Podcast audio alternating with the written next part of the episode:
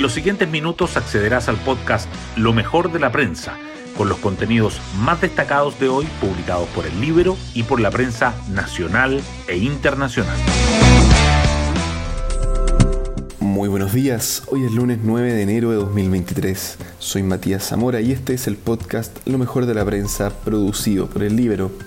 El gobierno todavía sufre las consecuencias del indulto presidencial concedido a 13 personas, un exfrentista que ya había sido indultado antes y otros 12 condenados por delitos como saqueos, incendio y homicidio frustrado. Y es que la desaprobación del presidente Gabriel Boric llegó a un pic de 70% de acuerdo con la encuesta Plaza Pública Cadem, cuando todavía no se cumplen los primeros 10 meses de gestión.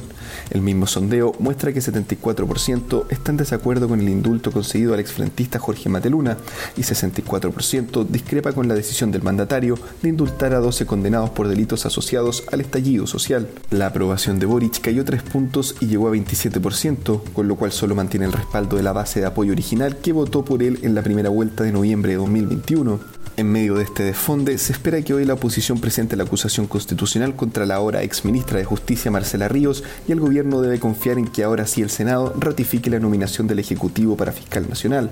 El abogado Ángel Valencia expondrá al mediodía ante los senadores de la Comisión de Constitución y a las 16 horas está fijado el inicio de la sesión en la sala para la votación. Las portadas del día. La crisis por indultos a presos reincidentes continúa sobresaliendo en las primeras páginas de los diarios. El Mercurio destaca que el oficialismo mantiene críticas y pide crear equipos técnicos para evitar nuevos errores. La tercera resalta que Chile Vamos insiste en acusación constitucional contra la exministra Ríos y Diario Financiero subraya dichos de Marcel por salida de Mesa López Andía. Es doloroso, pero uno tiene que cuidar las instituciones y eso implica hacer sacrificios personales. Otros temas que la prensa coincide en llevar en portada son los violentos incidentes en Brasil. Partidarios de Bolsonaro invaden las sedes de los tres poderes del Estado, dice el Mercurio. Lula ordena intervención en Brasilia, agrega la tercera.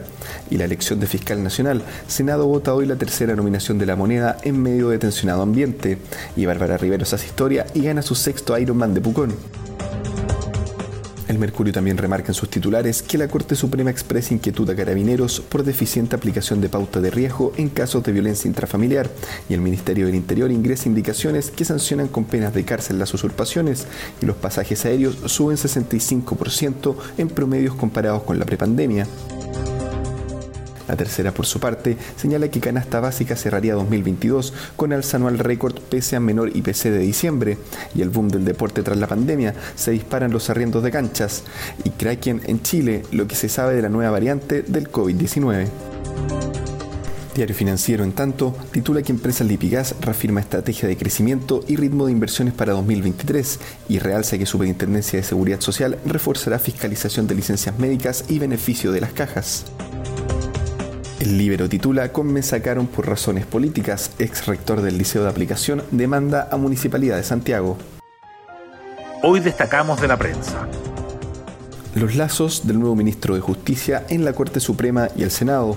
El abogado Luis Cordero asumiría este miércoles la cartera tras arribar desde Alemania, donde se encontraba cuando fue designado por el presidente Boric. La tercera sala del máximo tribunal es una vieja conocida, dado que ha seguido su jurisprudencia y ha coincidido con algunos de sus integrantes en seminarios y actividades académicas. Mario Marcel reitera críticas a mociones parlamentarias de autopréstamo desde los fondos previsionales. El ministro de Hacienda respondió a Carol Cariola y aseguró que, a diferencia de la fórmula propuesta en la reforma previsional, la iniciativa impulsada por legisladores prevé retiros del 100%. No hay manera que eso no produzca un colapso en el sistema financiero. Y nos vamos con el postre del día, las series más anticipadas de 2023. Junto con el regreso de varias funciones exitosas, este año debutarán otras tantas que ya generan grandes expectativas por sus tramas y elencos. Sobresalen The Last of Us, Master of the Air, Ahsoka, entre otras. Yo me despido, que tengan un excelente día y será hasta una nueva ocasión del podcast Lo mejor de la prensa.